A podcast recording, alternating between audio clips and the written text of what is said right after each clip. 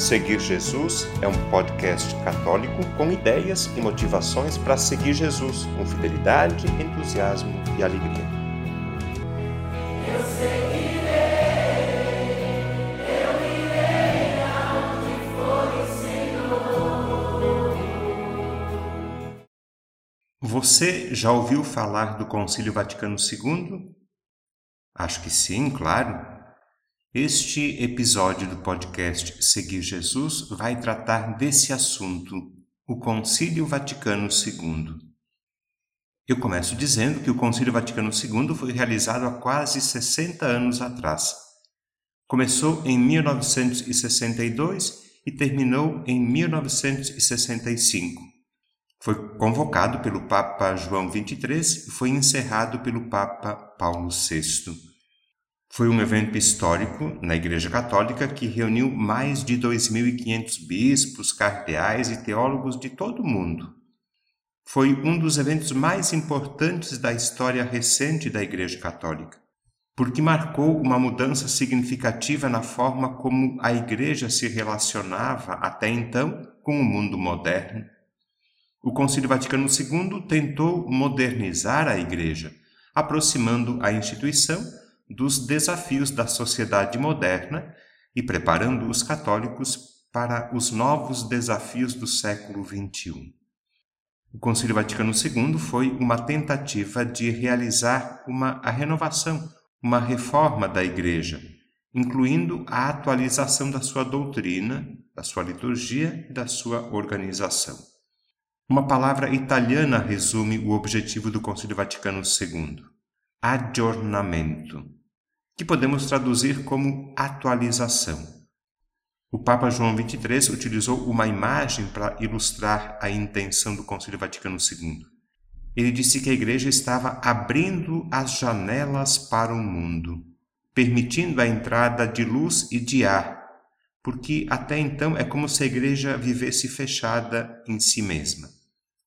A importância do Concílio Vaticano II é evidente, ampla e variada. Entre outros, eu quero citar quatro dos maiores e melhores resultados do Concílio Vaticano II. Primeiro, a aproximação da Igreja com o mundo moderno. O concílio foi uma resposta às mudanças sociais e culturais da época e procurou adaptar a Igreja às necessidades dos fiéis nessa nova realidade. Segundo benefício, a reforma litúrgica. O concílio realizou uma renovação significativa da liturgia católica, tornando-a mais participativa e acessível aos fiéis. A mais evidente foi a missa rezada na língua de cada país e não somente em latim.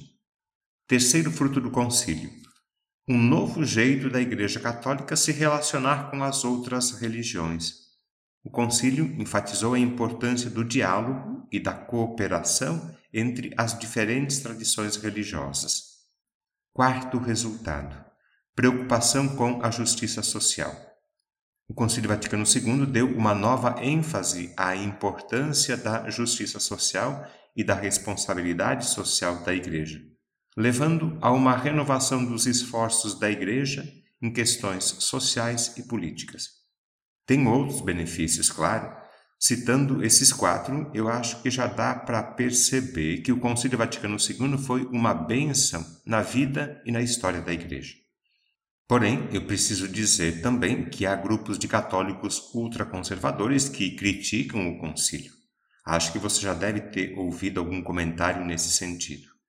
Algumas dessas críticas incluem a alegação de que o concílio teria enfraquecido a doutrina católica levando a uma perda de reverência e respeito pela Eucaristia, permitindo a disseminação do relativismo moral, que o concílio teria enfraquecido a autoridade do Papa e dos bispos e que teria promovido mudanças litúrgicas prejudiciais à fé católica. É importante notar que essas críticas são controversas, causam polêmica e, na minha opinião, são coisa de gente maluca.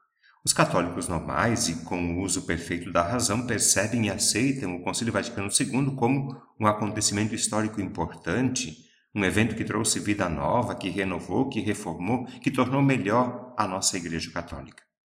Bom, continuando o nosso podcast sobre o Concílio Vaticano II, eu informo que o Concílio produziu uma série de documentos oficiais. Durante o Concílio foram aprovados 16 documentos no total. São quatro constituições, nove declarações e três decretos que tratam da doutrina, da liturgia, da missão e da organização da Igreja. E também de outras questões importantes, como, por exemplo, o papel da Igreja na sociedade moderna, a relação entre a Igreja e as outras religiões, a questão da liberdade religiosa, o papel da mulher na Igreja. Entre os 16 documentos produzidos pelo Concílio Vaticano II, eu quero citar alguns que são considerados os mais importantes. Começo com as quatro constituições: Dei Verbo, Lumen Gentium, Sacrosantum Concilium e Gaudium et Spes. Não se assuste com os nomes. São todos em latim, que continua sendo a língua oficial da Igreja Católica. Vamos a uma breve informação sobre cada uma dessas quatro constituições. Primeiro, a Constituição Dogmática sobre a Revelação Divina. Essa Constituição é chamada de Dei Verbo. Esse documento define a doutrina católica sobre a revelação divina e a sua relação com a Escritura e a tradição. Ele destaca a importância da escritura e da tradição na vida da igreja e enfatiza a importância da fé e da razão na compreensão da mensagem divina. Segundo, a Constituição Dogmática sobre a Igreja. Essa Constituição recebeu o nome de Lumen Gentium. Esse documento trata da doutrina da Igreja, esclarecendo o seu papel na história da salvação e a sua relação com o mundo. Terceiro, a Constituição sobre a Sagrada Liturgia. Essa Constituição é chamada de Sacrosantum Concilium. Esse documento estabeleceu a necessidade de renovar a liturgia da Igreja, promovendo a participação ativa dos fiéis na missa e a utilização de línguas vernáculas, isto é, a língua falada em cada país e não apenas o latim. Quarto, a Constituição Pastoral Gaudium et Spes.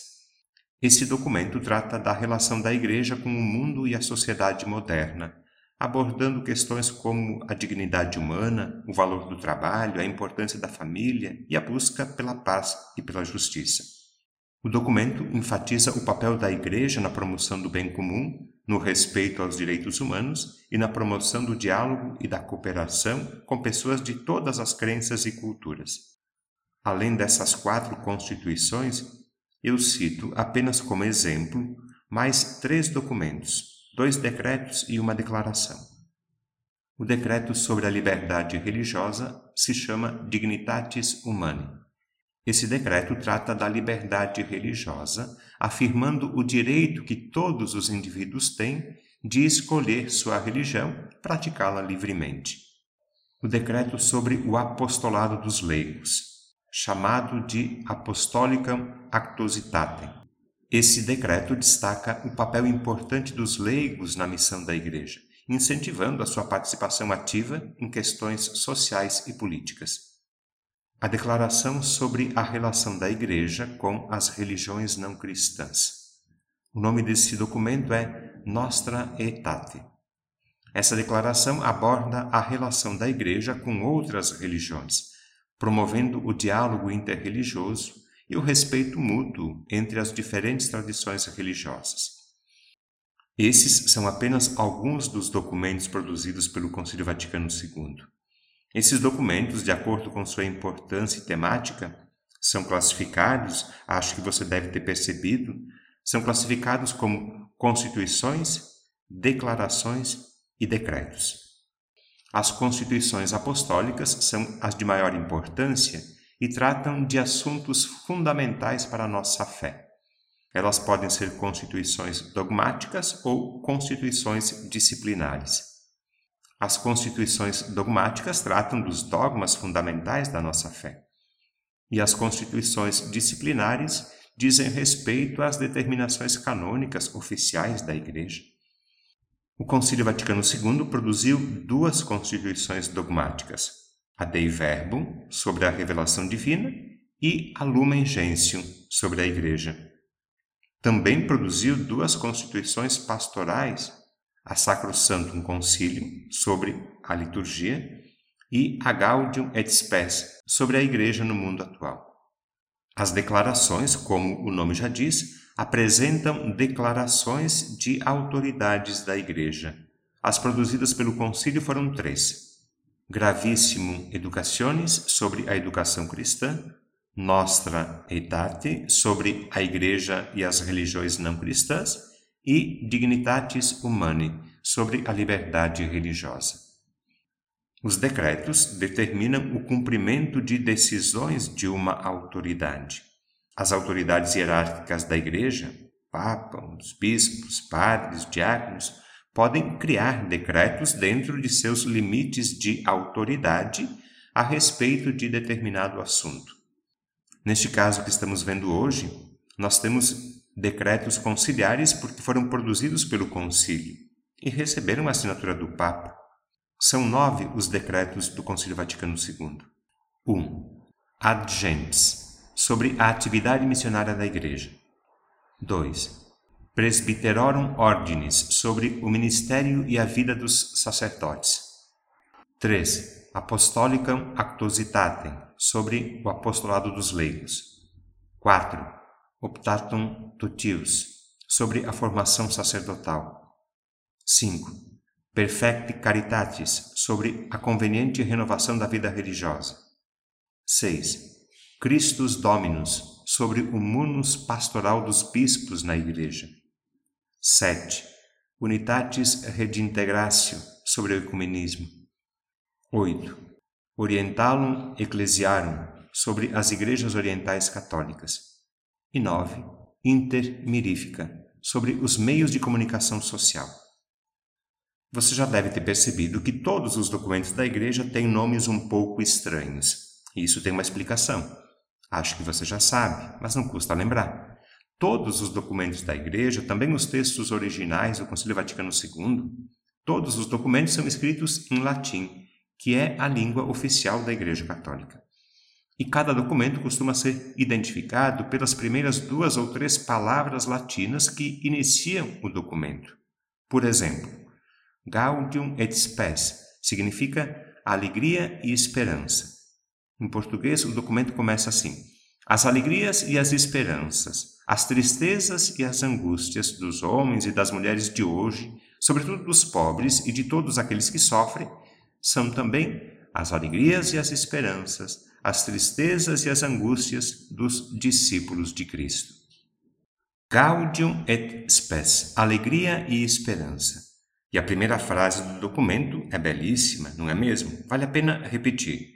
As alegrias e as esperanças, as tristezas e as angústias dos homens e das mulheres de hoje, sobretudo dos pobres e de todos aqueles que sofrem, são também as alegrias e as esperanças, as tristezas e as angústias dos discípulos de Cristo.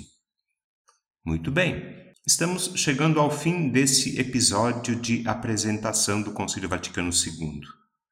Em episódios futuros do podcast Seguir Jesus, que serão publicados nas próximas semanas, nós vamos apresentar um breve resumo de quatro documentos do Concílio Vaticano II. Eu pensei em apresentar um pequeno estudo sobre cada uma das quatro constituições. Lembra delas? Dei Verbo sobre a revelação divina, Lumen Gentium sobre a Igreja, Sacrosantum Concilium sobre a liturgia e Gaudium et Spes sobre a Igreja no mundo atual. Elas serão apresentadas nessa ordem mesmo. E eu convido você a acompanhar as próximas publicações do podcast Seguir Jesus e conhecer assim um pouco mais a respeito da nossa fé e da nossa Igreja Católica. O conteúdo deste podcast está disponível na internet em diversas plataformas. Cito algumas para você conhecer e escolher: Google Podcasts, Spotify, Apple Podcasts, Anchor e Deezer. Convido você a se inscrever num desses canais para ouvir outros conteúdos já produzidos, compartilhar nos grupos com familiares e amigos e também receber as próximas publicações. Eu lembro que o podcast Seguir Jesus tem duas publicações por semana. No domingo, a homilia do Padre. E na segunda-feira, um conteúdo variado que nos ajuda a seguir Jesus com fidelidade, com entusiasmo e alegria.